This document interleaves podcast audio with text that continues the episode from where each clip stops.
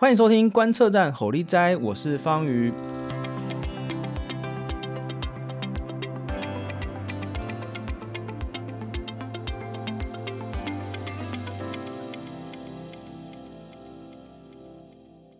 今天我们邀请到的是中研院民族所的刘雯老师，刘雯你好，方瑜好，大家好。刘文老师呢，最近刚出了一篇这个期刊文章，哎，先恭喜一下这个呃，我们身为学者，就是每天就要写一个期刊文章。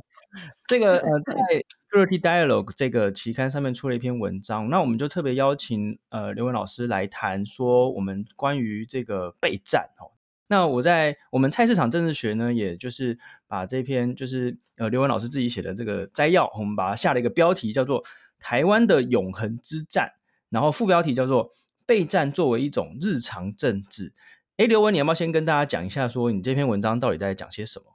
嗯，这篇文章，因为我其实不是念国际关系出身的，我一直都是念呃性别理论跟批判理论。乌俄战争发生之后，我就发现，其实，在许多的嗯、了解地缘政治的论述里面，无论是了了解乌克兰的状况或台湾的状况，其实都有一些盲点哦。那嗯，比如说在既有的这个地缘政治论述之中，无论是从比较偏主流或偏右翼的新冷战论述，到比较自由派的所谓的地缘现实主义，或者是甚至到左翼的呃反帝国框架，其实都经常会将小国，尤其是像台湾，锁入这种大国之争之中，所以很难看到台湾自己的主体性，所以也造成其实在呃英语的书写的论述里面，大家如果想要一种区域或世界的和平都会牺牲掉台湾的主权，或者是单纯检讨以美国领导的这个太平洋之的之内的关系。那对于中国的霸权，其实，在这些英文的论述里面是非常难看到比较批判性的论述。所以那时候就引起我呃非常想要讨论这样的一个问题。那特别是从呃台湾人面对长期的呃中国战争的威胁，我们该怎么去理解战争这件事情？所以，就像方宇刚才讲的，这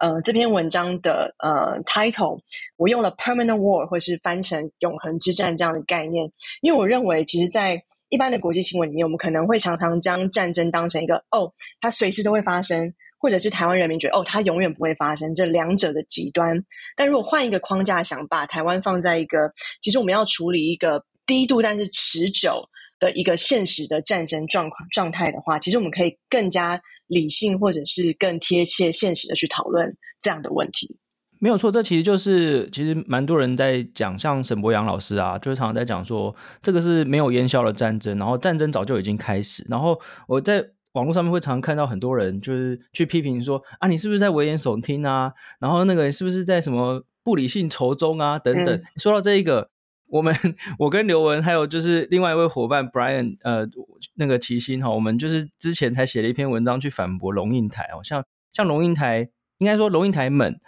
他们会常常讲说、嗯、啊，你看台湾都是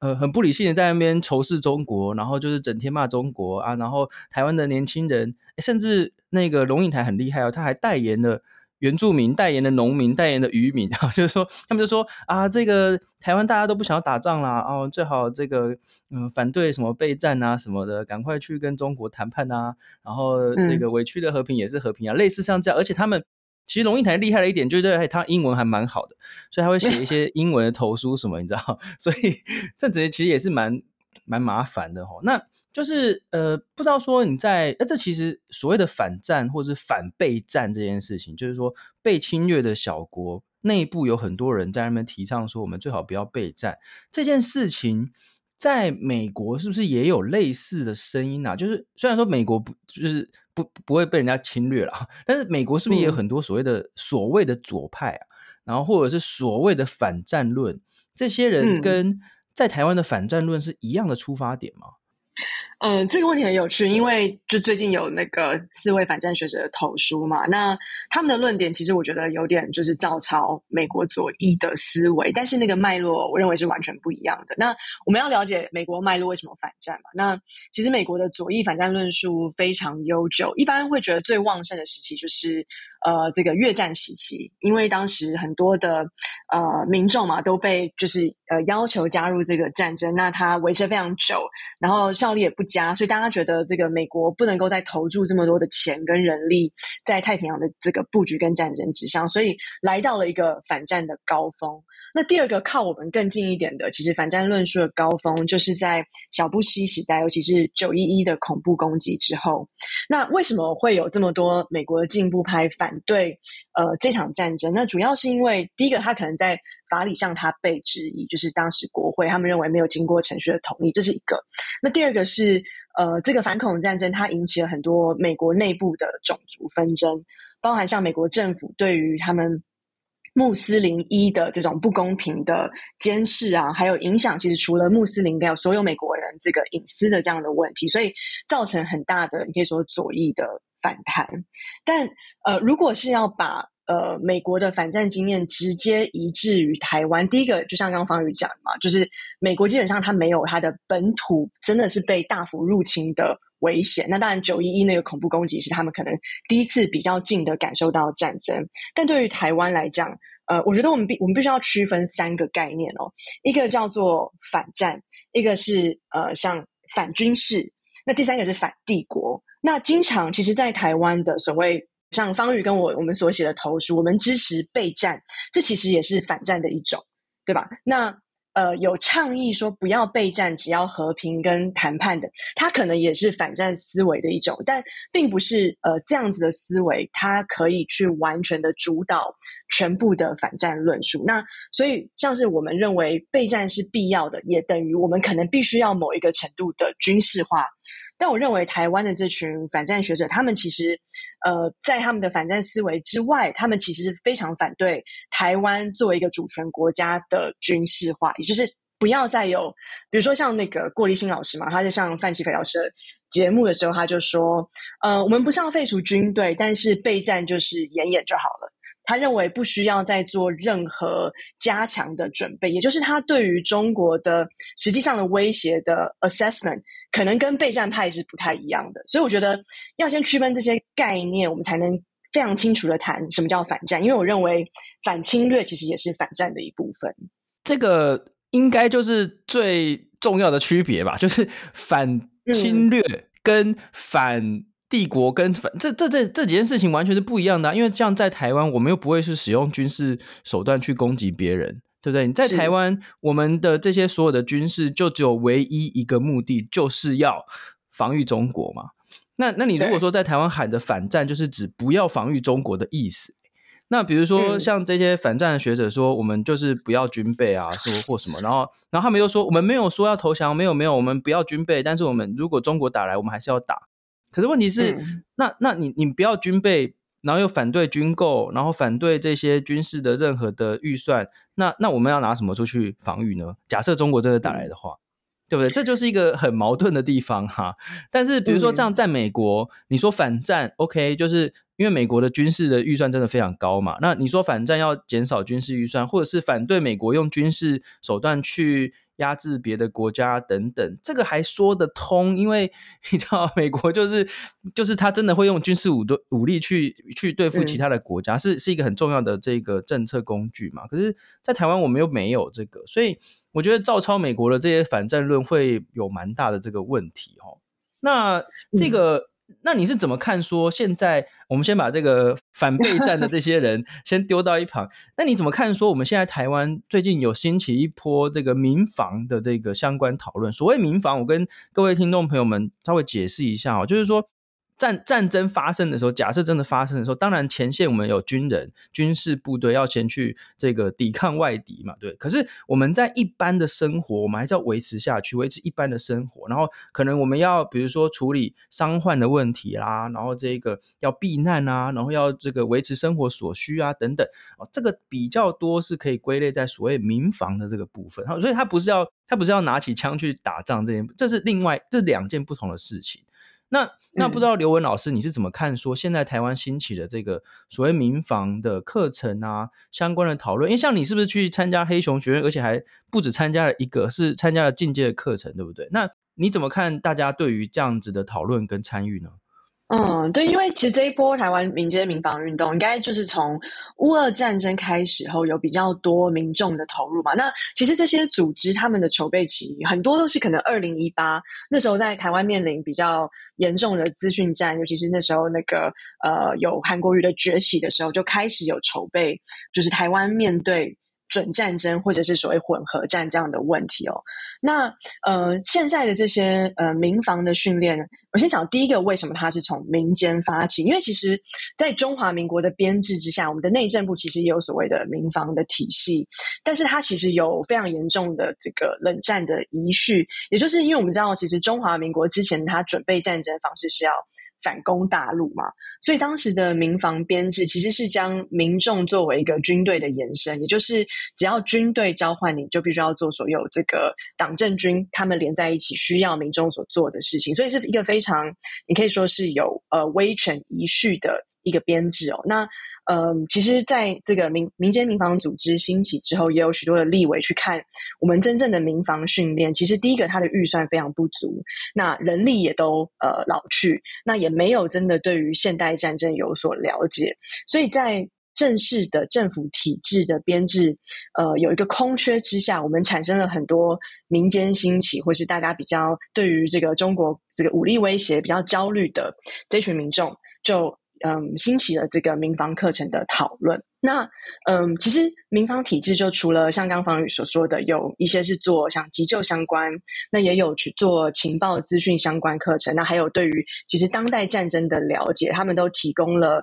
你可以说可能。呃，课本没有教的事情，因为像我们看，其实国防部最近也有发了那个民防的手册，那第一版是非常的笼统了，它基本上连呃敌军会穿什么衣服都没有公布，那只是讲了很多防灾的 QR code 啊等等。第二版有稍微的改变一点，可是我们还是发现，它虽然提供了这个中共的军服，但其实在整篇里面都没有提到呃中国作为敌军的特性，这个跟。呃，无论是东欧或北欧，他们国家所发的民防手册有明确的指出，敌军就是俄国这件事情，非常的不一样。所以我觉得，其实目前台湾的这个民间的民防的教育，它除了教民众一些实际的技能之外，它其实要去倡导的是一个叫“敌我辨识”的概念。因为我们可能在大众论述里面，你说要真的把中共作为具有威胁性的敌人，呃，并不是一个大家都呃有一致同意的事情，所以这件事情会造成很大的危机。如果当这个攻击真正发生的时候，没有错。其实，在国外的很多智库，还有各种像美国国会做的这些兵推啊等等，他们都指出来。台湾的这个自我防卫最关键、最关键的一个问题，其实不是我们有多少军队，或是我们买了多少武器。哎，其实大家不要小看我们的军队，我们军队其实实力是不弱的哦，在全世界的排名其实很高哦。嗯。我们的我们的这些武器系统其实也都蛮厉害的哦。就是呃，这个我们平常看到很多以美论的这些谣言，说什么美国都卖没用的武器，其实我们的武器真的是很好的，都是美军 现役的最前线的武器哦。那。这个撇开这个不谈，就是说，即不管我们的这个呃实体实体上的这一个条件怎么样，最关键的一点就是我们的自我防卫的决心啊！我觉得这个这一点是最重要最重要的一点，就是其实在各个智库报告都有提到，也就是说，如果像在台湾内部有一群人就不觉得中国是威胁啊，他就觉得中国就是反正就是可以谈判啊，然后就是大家一家亲啊等等，那但就不会想要自我防卫，那这样的话，其实才会是我们的一个。蛮蛮 蛮可怕的一个问题，我觉得也是蛮关键的一个问题，这样子哦。那就是说，我们、嗯、那对我我们一般人来说，除了去参加这种民防相关的课程啊、相关的讨论之外，这个很显然，我们现在政府做的事情还不太够嘛，就是希望政府这方面也要多加油一点，这样子。那那我们一般人，就是一般人来讲，嗯、你有没有什么建议啊？就是说，比如说我们可以做什么事情去了解中国吗？或者是？去了解民防，还是因为呃，参加黑熊学院当然是一个嘛，可是他他当然那个就是那个每次报名都秒杀这样子，很难报名得到。但是当然就是除了除了这些事情之外，你有没有什么，比如作为这个永恒之战哦，面对我们这个这个非常没有烟消、持续在进行的这些战争，有没有对一般人有什么样的建议呢？嗯，我其实上那个黑熊进阶课程有一堂课我很有感觉，就是兵棋推演，那就所谓的 war gaming 嘛。那我们那时候是依照乌克兰跟呃这个俄罗斯的状态去做呃两组的对抗。那后来发现，其实在这个推演里面，除了军事部署很重要之外，对于国际关系的了解其实非常重要。因为国际关系的敏感度可以帮助我们知道，比如说台湾的盟友可以是谁，我们可以透过什么样的，比如说不同的制裁或者是外交手段。或甚至是一些文化的资讯的手段，来帮助提升台湾的防御能力。所以，呃，其实我们想象战争，除了刚刚方宇讲的，我们台湾其实不要看衰我们自己的国军嘛，我们有呃，其实蛮呃现代的这个军备。呃，第一个就是不要去相信那些谣言。那第二个，其实我觉得也是多多关注。呃，国际关系可能会怎么影响台湾的走向？因为我觉得，其实这一波民防另外一个很重要的概念是，呃，我们要将原本一直被锁入国共内战的这种冷战概念的战争思维，移到台湾如果有战争，就是世界的问题。那台湾的战争会是一个国际的战争，所以不要再把它只是锁入一个台海的这种狭隘的。想象应该要把台湾放进国际的视野去理解，那这样子我们可能其实也会降低，呃，我觉得作为台湾人的焦虑啊。就像方宇刚刚讲的，其实就是心防，真的就是目前在战争准备最重要的事情。好的，那么我们今天就聊到这边。好，其实我们这个呃，怎么讲？我们这个节目的那个特性就是，其实我们大家都还蛮能讲的。可是我们为了要让大家这个呃集中精神，所以我们就是会。设定就是浓缩在差不多十五分钟左右。那我们就是今天非常感谢呃刘文老师。那不过我最后还是忍忍不住还是要讲一下，就是说对国际关系真的是非常重要。可是你打开广播、打开政论节目，然后甚至是你在市面上看到的书，嗯、绝大多数都